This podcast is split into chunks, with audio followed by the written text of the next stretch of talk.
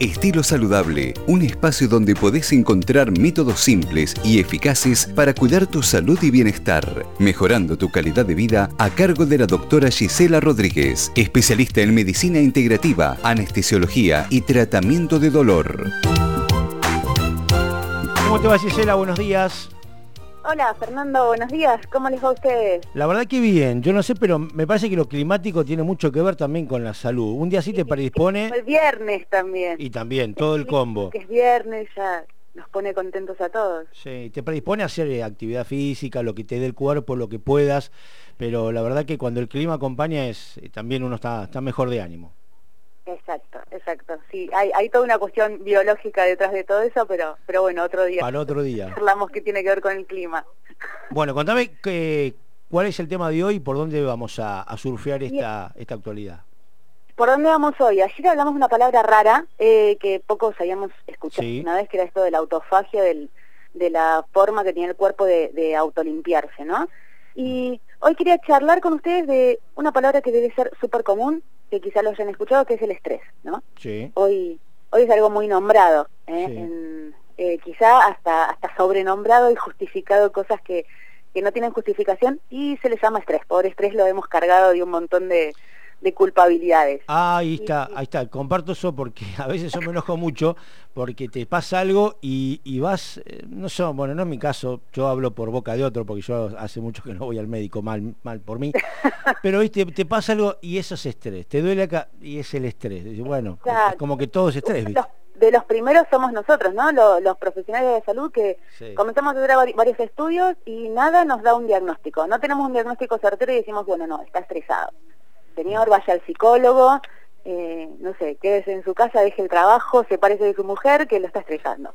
Y, y quizá no, no, no es, o sea, no es tan así eh, de algo que es psicológico o, o, más que tiene que ver con una forma de ser, ¿no? Em, es una cuestión de, de, esto que venimos hablando acá en, eh, en, este, en este micro que, que, que hemos generado sobre estos hábitos que uno tiene durante mucho tiempo que genera un agotamiento para que nos pongamos un poquito en, el lugar donde estamos hablando, del estrés, eh, desde el punto de vista médico, se le llama a una acción que hace el organismo eh, frente a alguna situación amenazante, ¿no? si vos agarras un libro de medicina, ves que eh, el estrés es un sistema que se activa en el sistema nervioso central, que se llama sistema nervioso simpático, que es autónomo, y que se justificaba en aquellos hombres que se han adaptado, a, andate al hombre ese del pasado de las cavernas, que tenía que, no tenía una civilización como hoy en día, una ciudad, qué sé yo, que estaba cuidado del frío, del calor y que tenía la comida en el súper, sino que tenía que cazar o que huir de ciertas fieras.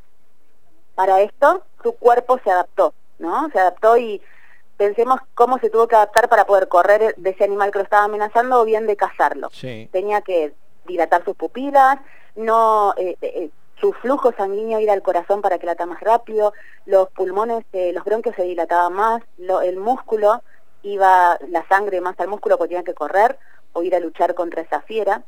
Y todo esto genera una disminución en otros órganos, que son el aparato digestivo, por ejemplo, porque esta persona no se iba a poner a comer en ese momento, disminuía el flujo, o disminuye de hecho el flujo en el sistema nervioso renal para las vías urinarias, tampoco se iba a poner a, hacer sus necesidades en ese momento.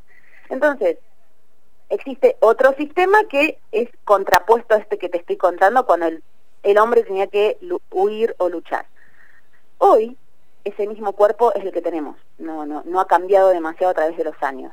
Pero no tenemos esa fiera, no tenemos nadie que nos amenace, al menos de, forma física eh, o de forma habitual, no, no sé si tanto, a, algunos les pasa, pero no, no, es lo más, lo más, lo más común. Eh, ni tampoco tenemos que ir a cazar eh, para buscar comida, ¿no? Vamos a un supermercado, a un almacén y lo compramos. El tema que lo que nos estresa hoy en día, lo que nos activa este sistema, son situaciones, por ejemplo, de incertidumbre de lo que va a pasar, que si los chicos empiezan la escuela o no, la economía, que si tuve alguna algún problema con aquel, eh, no sé, jefe o, compañero de trabajo y, me quedo muy enojado con esta situación y me estresa, es más, empiezo a transpirar y fíjate todas estas funciones que tenía para huir o luchar se me activan igual.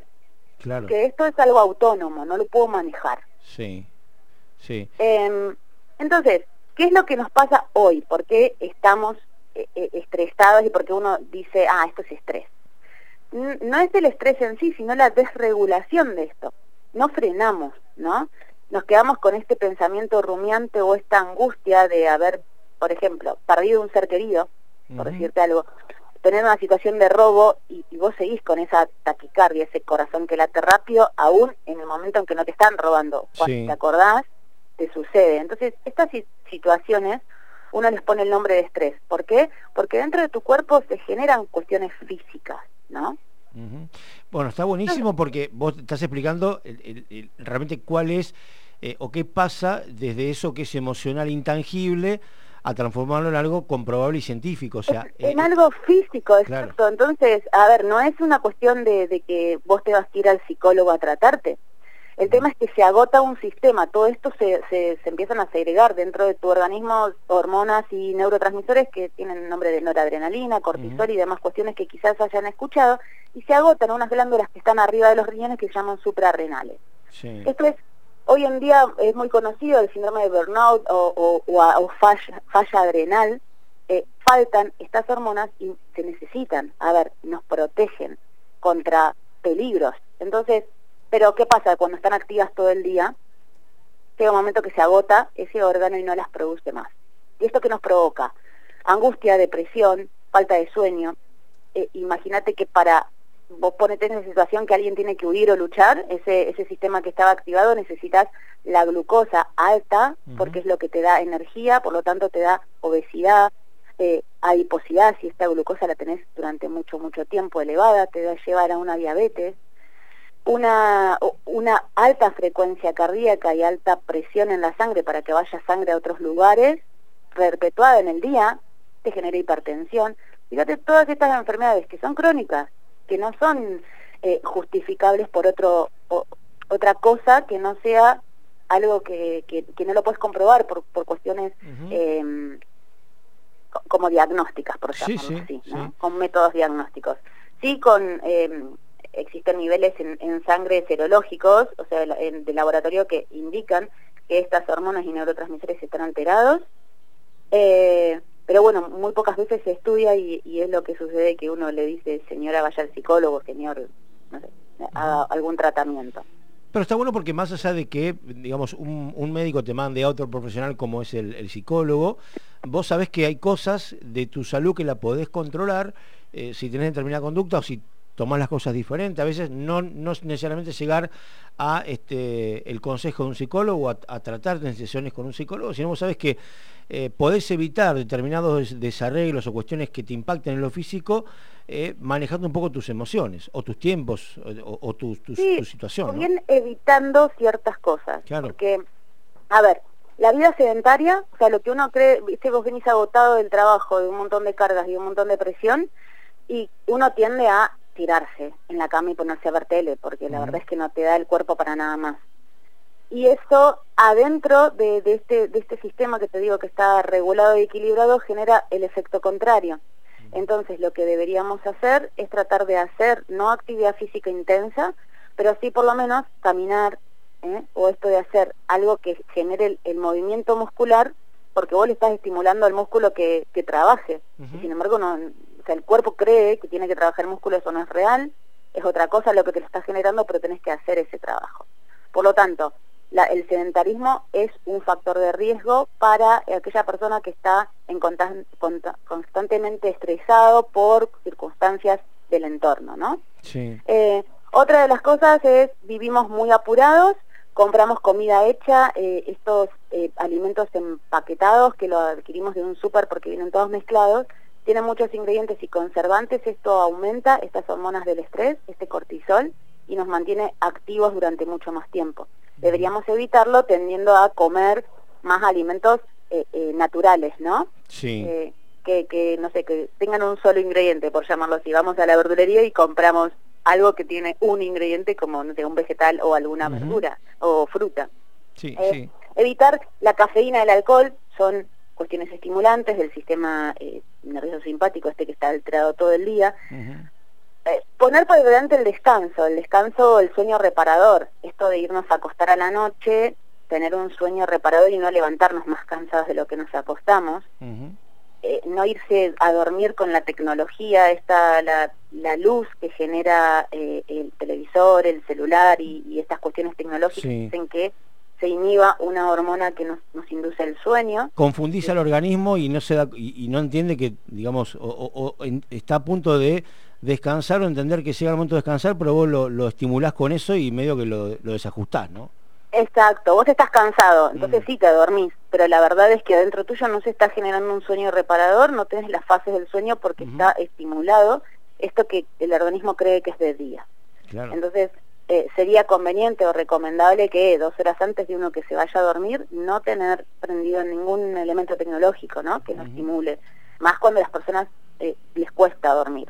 Totalmente. sobre todo estas personas estresadas que tienen problemas para dormir. Eh, y, bueno, después sí existen tratamientos específicos, por supuesto, para esta falla adrenal que te cuento, que ya estamos hablando de una patología diagnosticada, que bueno, esto sí, sí existen métodos alternativos, no solamente una cuestión medicinal de fármaco. Pero esto, o sea, acá estamos hablando de prevenirlo, ¿no? sí, totalmente. Estamos hablando de una, de una, de una cuestión de, de, curación. Es dar ese pasito. Sería bueno que incorporemos esto porque estamos en un momento de bastante incertidumbre por, por, lo que, por lo que vivimos día a día, por las noticias. Entonces, sería bueno que nos cuidemos un poquito más, este nivel de estrés alterado o estimulado todo el día, con estas medidas simples que no, no son tan... Impecable. Gisela, ¿te podemos encontrar en redes o cómo la gente te puede encontrar en redes si es este para hacer alguna consulta, para seguirte? Sí, en, en arroba soy Gigelsi, pero lo podemos buscar en en las redes de Primero Bahía. Eh, ahí se promociona, entonces es más fácil porque son como es una palabra media en inglés, a veces es difícil de copiar. Desde, las redes de Primero Bahía te encuentro. Perfecto, Desde las redes de Primero Bahía, exacto. Bueno, Gisela, que tengas un lindo fin de semana, nos reencontramos la próxima. Eh, que la pases bien. Bueno, mm, ustedes también. Buen fin de semana. Igualmente. gracias. Chau, chau, hasta luego. Estilo Saludable, un espacio de salud y bienestar a cargo de la doctora Gisela Rodríguez. Recordá dejarnos tus dudas e inquietudes en el WhatsApp de Primero Bahía. Toda la información la encontrás en un solo lugar, primerobahía.com.